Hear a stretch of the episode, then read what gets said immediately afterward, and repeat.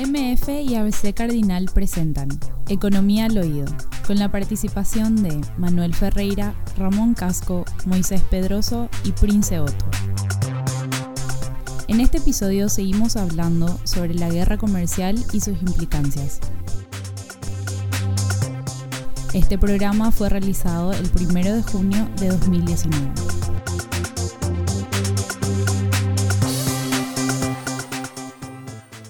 El otro tema que es importante, ¿verdad? El desarrollo de una nueva guerra fría, ¿verdad? ¿Qué quiere decir el desarrollo de una nueva guerra fría? Recuerdo lo de la Unión Soviética Estados Unidos. Claro, que era básicamente la separación del mundo en dos bloques, ¿verdad? Un bloque soviético que un bloque soviético que era y con sus países alineados, ¿verdad? Sí, sí. Y un bloque americano con sus países alineados, ¿verdad?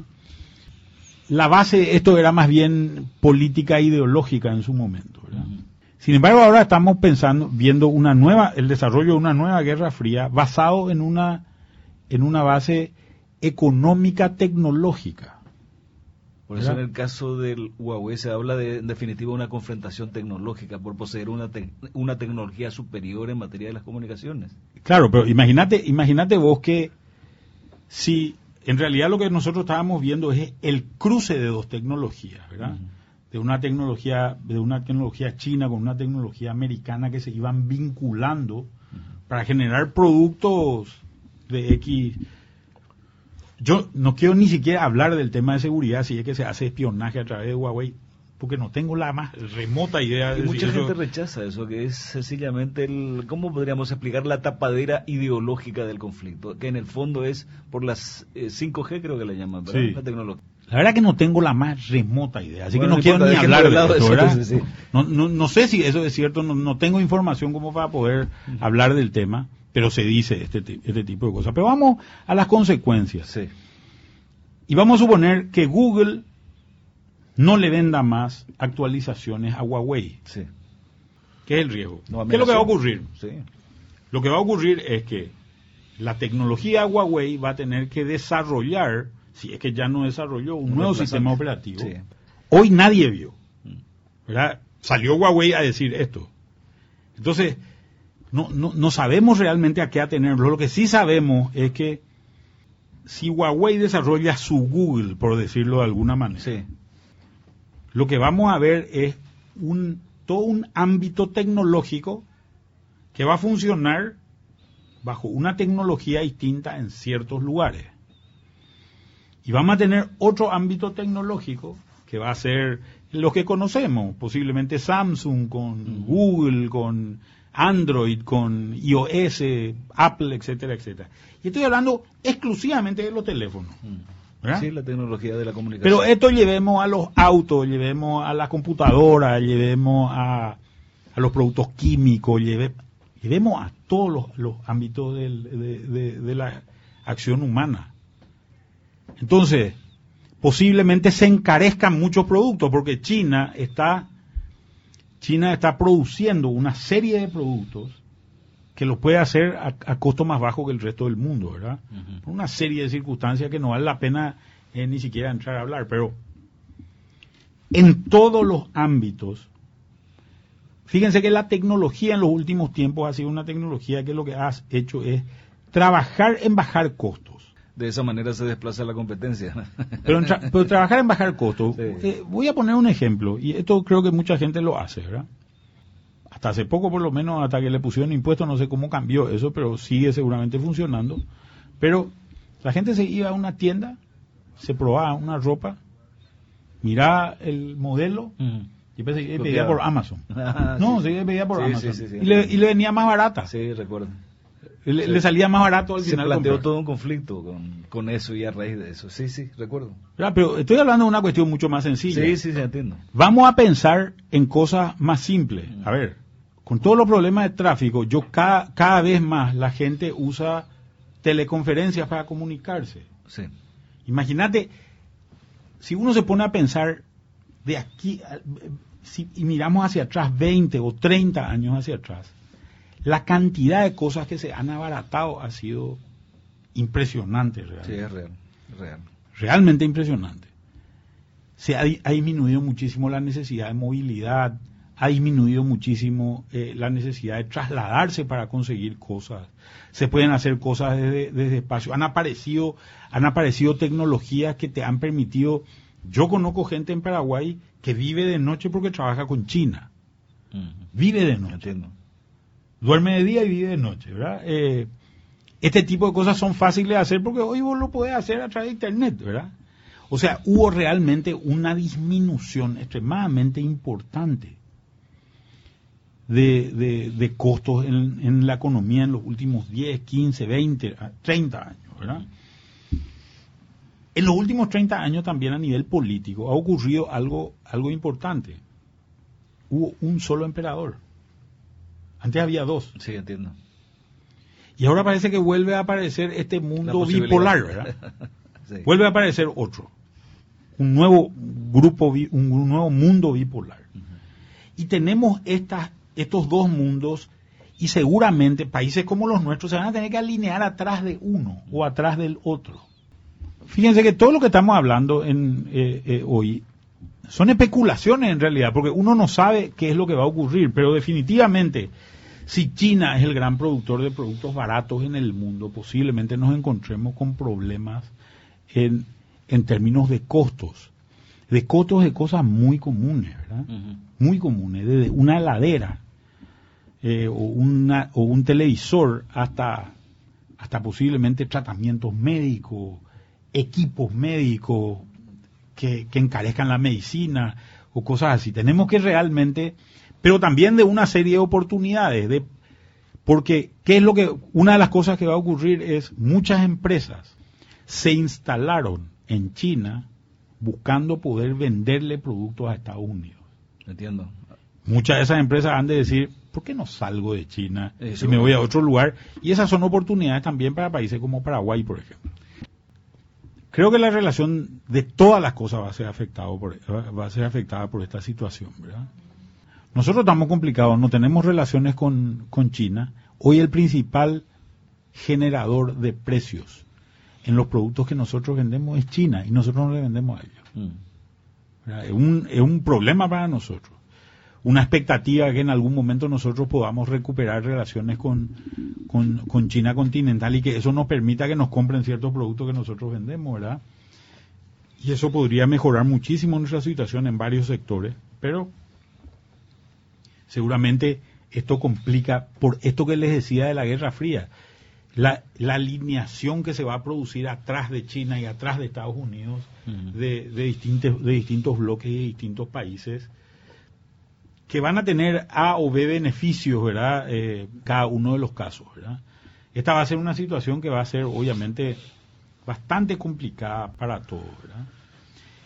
Yo creo que, que hay cosas que, que, hay que, que también pensarlas bien, ¿verdad? ¿Cuáles son los impactos que esto va a tener en cada uno de los, de los países, ¿verdad? Algo, algo ya decíamos, pero creo que, creo que vale la pena profundizar un poco en esto dentro de las cadenas de, de, de, oferta a nivel global. Y cuando me refiero a cadenas de oferta me estoy, a, a, refiriendo a las cadenas que terminan generando ciertos productos. ¿Qué es lo que ha pasado a nivel mundial en muchos casos?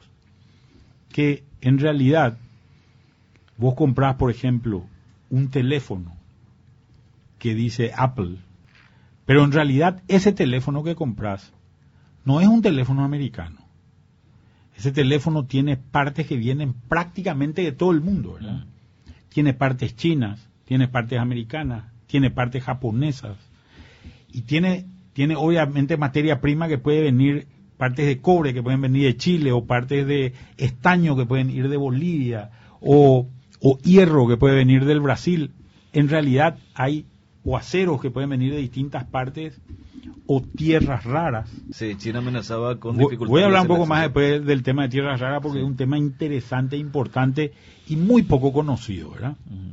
Básicamente, nosotros no estamos comprando un bien que es americano. Cuando vos decís... O exclusivamente. O, o, o el caso de un auto. Vos sí. decís, ah, mira... Compré eh, un auto brasileño. He comprado un auto brasileño. Sí. En realidad no es un auto brasileño. En realidad es un auto con componentes de miles de lugares, incluso de Paraguay. Sí, sí que se ensambla se ponen las partes todas juntas para convertirse en un auto en, en el Brasil, ¿verdad? Entonces, ese tipo de cosas creo que, creo que se van a ver afectadas.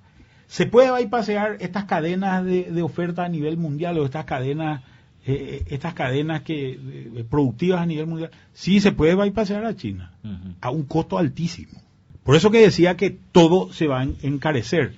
Cuando Estados Unidos quería bypassearle a la Unión Soviética en su momento, era muy fácil hacerlo. El comercio entre China y eh, entre la Unión Soviética y Estados Unidos era nada.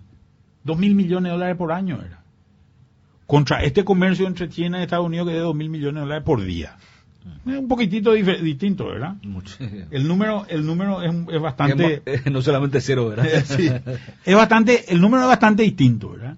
Entonces, obviamente va a generar estos impactos, eh, que son impactos que son, que, son extremadamente significativos en términos de lo que afecta a la persona, ¿verdad?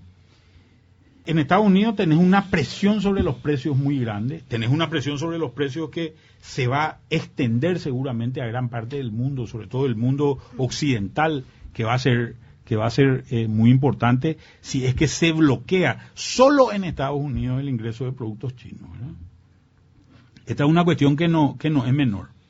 Alguien hablaba de la ronda GATT de Uruguay, hoy se llama Organización Mundial del Comercio, OMC, China y Estados Unidos han violado todas las normas de la OMC. En otras palabras, le importa un pito a la OMC. No respetar, sí. Toda esta guerra comercial es una violación y Estados Unidos ha violado las reglas de la OMC no solamente con China, con México, con Japón, con Europa, con Canadá. Sí. Este es el problema, ¿verdad? Y, y, lo que tengamos sean economías muy cerradas en algunos casos, ¿verdad? O bloques económicos muy cerrados. Esto prácticamente hay una, hay que repensar todos estos acuerdos de, que surgen en Bretton Woods eh, al, fin de la Segunda Guerra Mundial, Acá hay una complicación, hay, una complicación extraordinaria, pero quiero irme otra vez a lo que nos va a afectar a nosotros, Tenemos un problema serio del costo de las cosas, ¿verdad? Que creo que es una cuestión que, y, de, cosas que son muy cotidianas, Para nosotros. Mirás en tu casa y vas a ver cosas date vuelta y mira alrededor y vas a encontrar cosas cosas que tienen productos chinos. Sí, los supermercados están llenos de productos chinos. Claro, pero pero mira en tu casa y te vas a encontrar que van a haber muchas cosas con productos chinos que posiblemente las tengas que comprar a mayor costo. Sobre todo lo que es electrónica, lo que es tecnología, en ese tipo de cosas son posiblemente hay mucha gente que está dando la vuelta y mirando su, su, casa a ver qué, dónde hay cosas chinas, ¿verdad? Alrededor de eso. Y por todos lados hay cosas chinas, ¿verdad? ¿Cuál es el impacto en China? Que no es un impacto menor. Si vos entras a vender 600 mil millones de dólares de productos a Estados Unidos que ahora son grabados, las ventas de las empresas chinas van a caer las empresas chinas vienen endeudadas hace tiempo ya. Esto podría generar un problema de capacidad de pago de las empresas y posiblemente generar atrás de eso un problema financiero. Mm. Ojo, gran parte de los bancos que están operando en China están operando muy vinculados al gobierno chino. De una u otra manera, y el gobierno chino es el mayor tenedor de bonos del Tesoro americano que existe, el mayor tenedor en el mundo. Eso no es un mito. No, eso no es un mito. Esa es una realidad. Si los chinos sacan eso, un volumen grande de esos papeles a la calle, acá hay un problema. Sacar a la calle significa vender a otro mercado, ¿verdad? Vender. Si lo empiezan a vender, se desploma el valor de los bonos y esto es una catástrofe financiera también, ¿verdad? Esto es lo que hay gente que le llaman, hay analistas que le llaman una guerra nuclear, ¿verdad? Una guerra comercial pero nuclear. ¿Verdad? Es muy peligroso en este sentido lo que está, lo que está ocurriendo, ¿verdad? El otro problema también que puede tener China es el siguiente, que, lo decía eh, anteriormente. ¿Qué pasa con una empresa que está instalada en China, ¿verdad? Una empresa eh, internacional que está instalada, instalada en China. Y básicamente se instaló ahí para producir más barato y venderle a Estados Unidos. Ahora, por estar en China, tiene un costo. Posiblemente esta empresa agarre y diga, yo hago mi valija y me voy. Pero vos decís, no, pero tiene instalada su planta, esto, lo otro, bla, bla, bla, bla, bla. En realidad, hoy hay ofertas de instalarse en otras partes del mundo que son relativamente baratas comparado con lo que era anteriormente. Porque existen parques industriales donde, donde hay países que te ofrecen todo en un parque industrial. Vos lo único que tenés que hacer es sacar tu maquinaria, tu maquinaria, y llevar a instalarla en el nuevo parque industrial. Te ofrecen el lugar, te ofrecen todos los empleados para la empresa.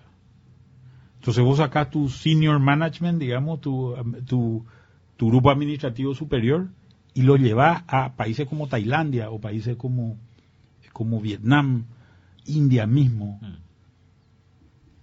Este es el mundo también donde vas a competir, ¿verdad? Donde vas a competir, donde va a competir también Paraguay en este tipo de cosas, porque Paraguay también, en este marco de cosas, podría generar atracciones que puedan funcionar o no, ¿verdad? De, de parte de esto, ¿verdad? Esto de hecho ya está empezando a pasar porque China también se está encareciendo relativamente, ¿verdad? China lo que tenía era una gran ventaja de mano de obra barata en un momento dado. Y esa mano de obra barata se le fue encareciendo con el tiempo. Pero estas son, estas son cosas que van, a, que van a ir ocurriendo.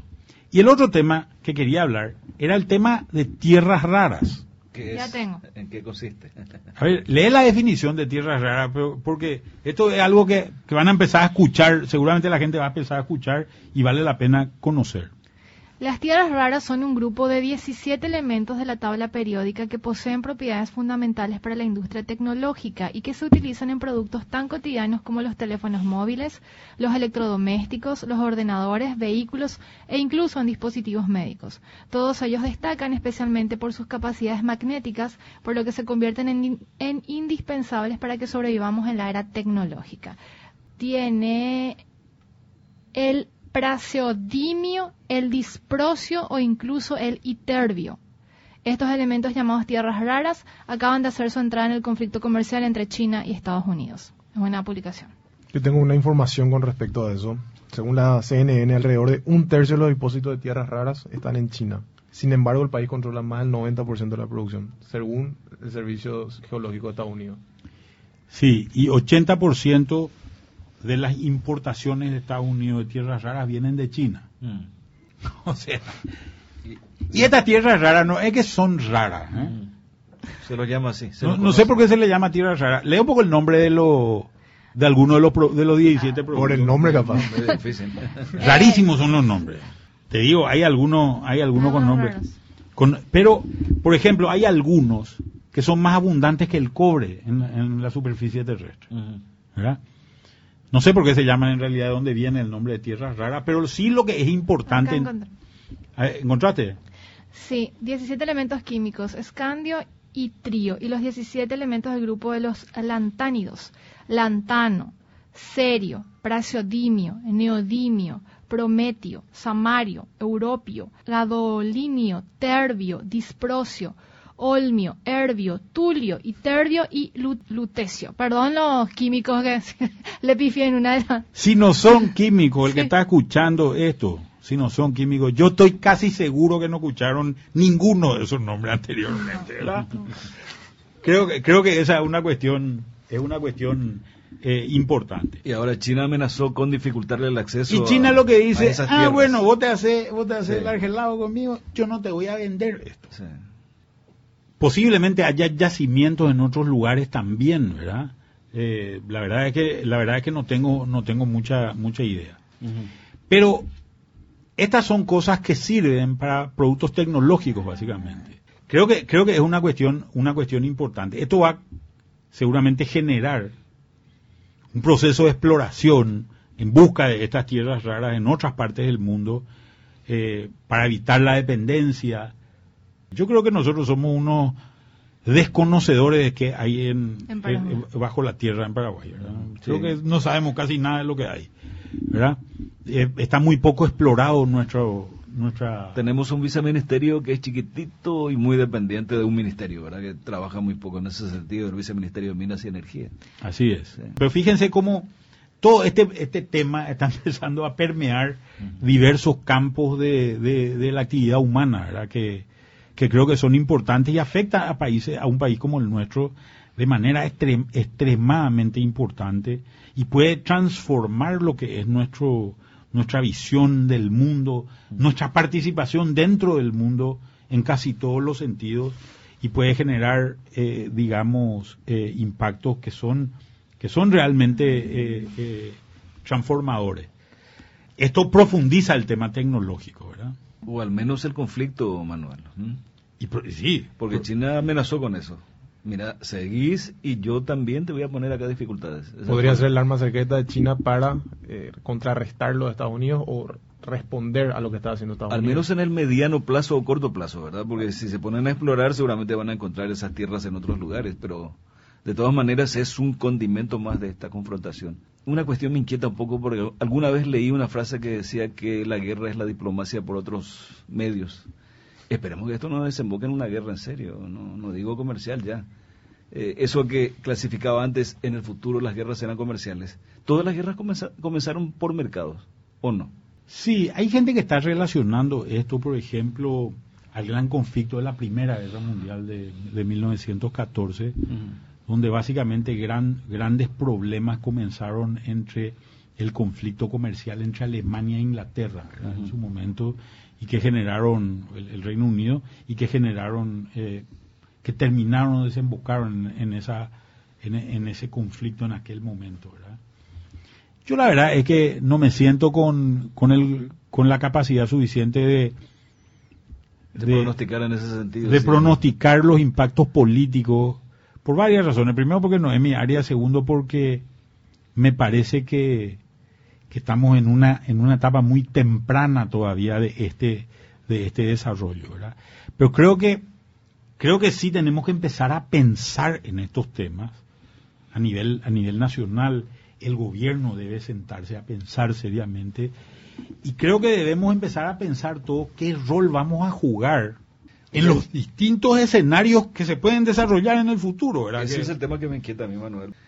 yo creo que, que- que tenemos que plantearnos porque en realidad el escenario, esto genera un, un cambio de escenario muy importante. Este es un cambio de escenario parecido al que se dio en el año 90, ¿verdad? En el año 90 cuando cae eh, la cortina de hierro. Se generó una transformación, una transformación en muchísimos espacios que solamente en el campo político, que solamente fue superado o fue tal vez nublado, esa, nublada esa transformación por lo que ocurrió a nivel tecnológico, que fue tan transformador justo en ese momento, ¿verdad? Pero, fíjate, yo te voy a dar un solo ejemplo. La Guerra Fría, en algún momento dado, determinó lo que es mandar el hombre al espacio, ¿verdad? Atrás de la Guerra Fría y de mandar el hombre al espacio vinieron los satélites. Y porque se mandaron satélites hoy existe Internet. Y sí. Y porque existe Internet, yo le quiero preguntar al oyente, ¿cuántas cosas tienen?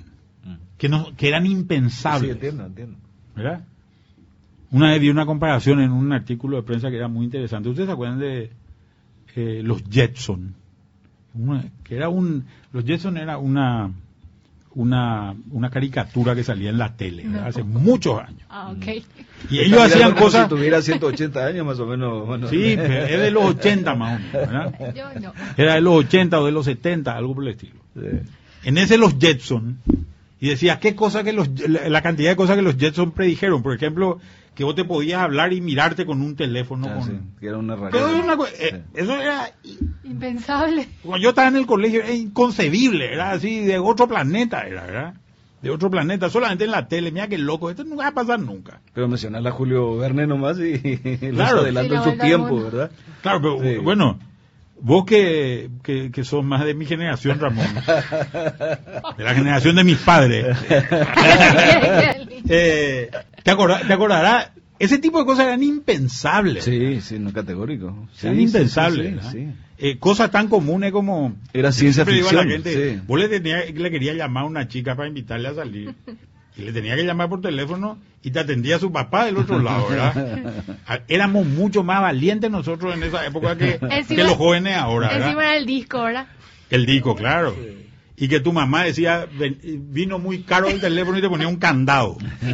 ¿Verdad? Te ponía un candado. Entonces los perros discaban, alzaban el teléfono y discaban. Si golpeaba una vez, era uno. Si golpeaba dos veces, era dos. Para, gol- para hacer el cero tenía que golpear diez veces. Entonces le entraba, llamaba, al final le salía más caro a tu mamá porque llamaba equivocado 200 veces antes de acertar el teléfono. ¿verdad? Eh, bueno, alguna anécdota nomás de... Sí, no, está bien, está bien. sí. Pero las grandes modificaciones de esto y los impactos que vamos a tener. Fíjate en nuestro impacto agropecuario, que es algo que ya, queda, que es lo más, lo, lo más notorio, lo más cercano, lo más nuevo que estamos encontrando. Pero después estamos empezando a ver otro tipo de impactos, ¿verdad? Nuestros impactos, nuestros impactos, por ejemplo, en bienes de consumo de alta tecnología que estamos empezando, que estamos empezando a notar y que son muy importantes para la vida cotidiana de la gente, en nuestros consumos de, de productos que, que elevan el bienestar, por decirlo así. Fíjate una de las cosas. Yo creo que todos los oyentes en- han de coincidir que un artículo que dejó de ser de lujo en Paraguay es el aire acondicionado. No es cierto. ¿verdad? Hoy Y se es imprescindible casi. Y se volvió accesible. Sí. Tan accesible se volvió que vos podés comprar un aire acondicionado pagando, no sé, 100 mil guaraníes o menos de 100 mil guaraníes por mes en, en algunos casos. ¿verdad? Dice. Le quiero leer una parte de un artículo Sí. de, de The Economist que habla sobre este tema y que creo que es interesante. Mirando hacia el futuro, ¿verdad? y, y básicamente viendo qué es lo que se puede hacer. Dice. Una defensa más fuerte de Estados Unidos necesita una agenda, que- una agenda que, que fomente el hábito de trabajar juntos, dice. Juntos con China. Claro. Ya que Estados Unidos y la Unión Soviética hablaron de la reducción de armas mientras amenazaban de la destrucción mutua asegurada. China y Estados Unidos no tienen que estar de acuerdo para que concluyan que les interesa vivir dentro de las normas. No hay escasez de proyectos en los que trabajar juntos, incluidas las, incluido Corea del Norte, Corea del Norte, la, la- la- la conquista del espacio y la guerra cibernética. Y, si el señor Trump se- eh, lo permite, el cambio climático. Estas son cosas de la agenda que no se puede trabajar solo, ¿verdad? Tal agenda, dice, exige habilidad y visión de Estado. Justo ahora estos dos bienes son escasos. El señor Trump se burla del bien global y su base está cansada de que Estados Unidos actúe como policía del mundo. Mientras tanto, China tiene un presidente que quiere aprovechar el sueño de grandeza nacional como una forma de justificar el control total del Partido Comunista. Se sienta en el vértice de un sistema que vio el compromiso del expresidente de Estados Unidos Barack Obama como algo para explotar. Los futuros líderes pueden estar más abiertos a la colaboración ilustrada, pero no hay garantía. Tres décadas después de la caída de la Unión Soviética, el momento unipolar ha terminado. En China, Estados Unidos se enfrenta a un vasto rival que aspira con confianza a ser el número uno. Ha terminado. ¿eh? Ha terminado.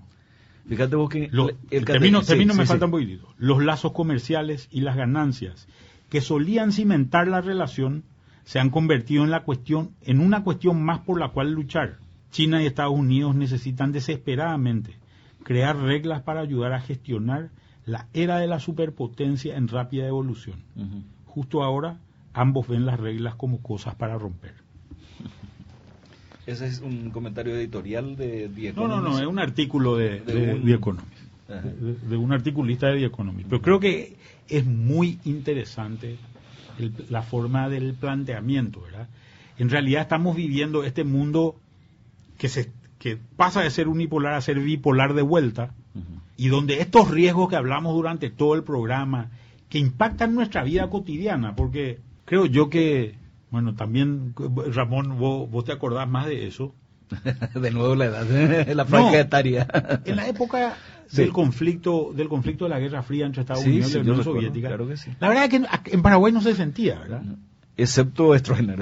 Excepto Stroessner, ¿verdad? Sí. Exactamente, excepto Sí. Stroessner que, que, que era un reflejo de la Guerra Sí, Fría. señor. categórico. Pero en la vida cotidiana de la gente no había elementos que digan esto es ruso. O sea, no, no, no sé qué, qué, podíamos recibir nosotros de Rusia en, en aquel momento. Sin embargo, hoy nosotros estamos permeados por, este, por estos vínculos entre lo americano, lo chino, eh, incluso, y, y, y, que está afectando, digamos, nuestras relaciones, nuestras relaciones comerciales, económicas, tecnológicas, nuestra vida co común y corriente. ¿verdad? Uh -huh. Yo recuerdo que en la época de la Guerra Fría, eh, yo me fui a estudiar un poco después de eso, me fui a estudiar a, a, a, Europa y recuerdo que mis compañeros me contaban que ellos realmente sentían el poder de un, el, la probabilidad de una guerra nuclear, por ejemplo, como algo muy cercano. Uh -huh. Y era un miedo que permanentemente había en la sociedad. Acá en Asunción, en Paraguay, en, en, en Argentina, en Brasil, nadie sentía nada. Sí, decían que estábamos lejos. Eh, sí. Claro, pero no es que no sentía, no era una cosa de toda tu, de, de, tu día a día. Entiendo. No era un tema de tu día a día, no era un problema como si era para los alemanes, para los franceses, para los ingleses, uh -huh. etcétera, etcétera, para los americanos mismos, los rusos no sé, pero calculo que también, ¿verdad? Eh, eh, en ese momento. Entonces, ahora esta, esta guerra, sin embargo, es mucho más cercana, y es más cercana también por todo lo que ha ocurrido en el mundo. El mundo se ha acercado muchísimo en los últimos, en los últimos años, ¿verdad? O sea, tal vez uno conozca París, pero puede entrar a Google Earth y es como si estuvieses en París, ¿verdad? Eh, claro. entonces, eh, ese tipo de cosas han permitido acercar muchísimo a la humanidad en general y ahora estamos empezando a separarnos de vuelta, ¿verdad? Y, y, posiblemente buscar liderazgos más transformadores que permitan, como, como planteaba este artículo, seguir trabajando juntos en algunos temas que son de interés de todo el mundo y donde todo el mundo va a, me, eh, va a mejorar, posiblemente sean los avances que vamos a, a eh, que, que vamos a conseguir. Yo creo que Paraguay tiene que encontrar su rol en, en una nueva en, este nuevo mundo que, que, posiblemente se vaya a transformar de manera muy radical. Interesante. Moisés. Yo considero bastante iluminador eh, todo este tema de la, de la, guerra comercial, lo que estuvimos hablando esta mañana. Primero porque, como dijo Manuel, puede parecer que están lejos, uh -huh. pero el mundo cada vez, esta, hoy con un mensaje de WhatsApp ya podemos hablar con alguien que está a 12.000 kilómetros, por ejemplo. Entonces, pero me parece más importante el hecho de que Paraguay esté preparado para lo que venga y que no nos tome por sorpresa en otras cuestiones como que, que, nos podrían impactar aún más a medida que esta cuestión guerra comercial o guerra fría vaya escalando. Es un gran mercado si es que uno piensa, ¿verdad? De la perspectiva, de la cantidad de gente Te que... voy a dar un ejemplo. Sí. Si los chinos deciden comer un kilo de carne más, comen 1.300 millones de kilos de carne, al año digo, ¿verdad? Australia exporta 1.300 millones de kilos por año. Nosotros producimos 500 millones de kilos. Es casi el triple de lo que produce Paraguay. Un kilo más nomás. Dos kilos, no te quiero ni contar.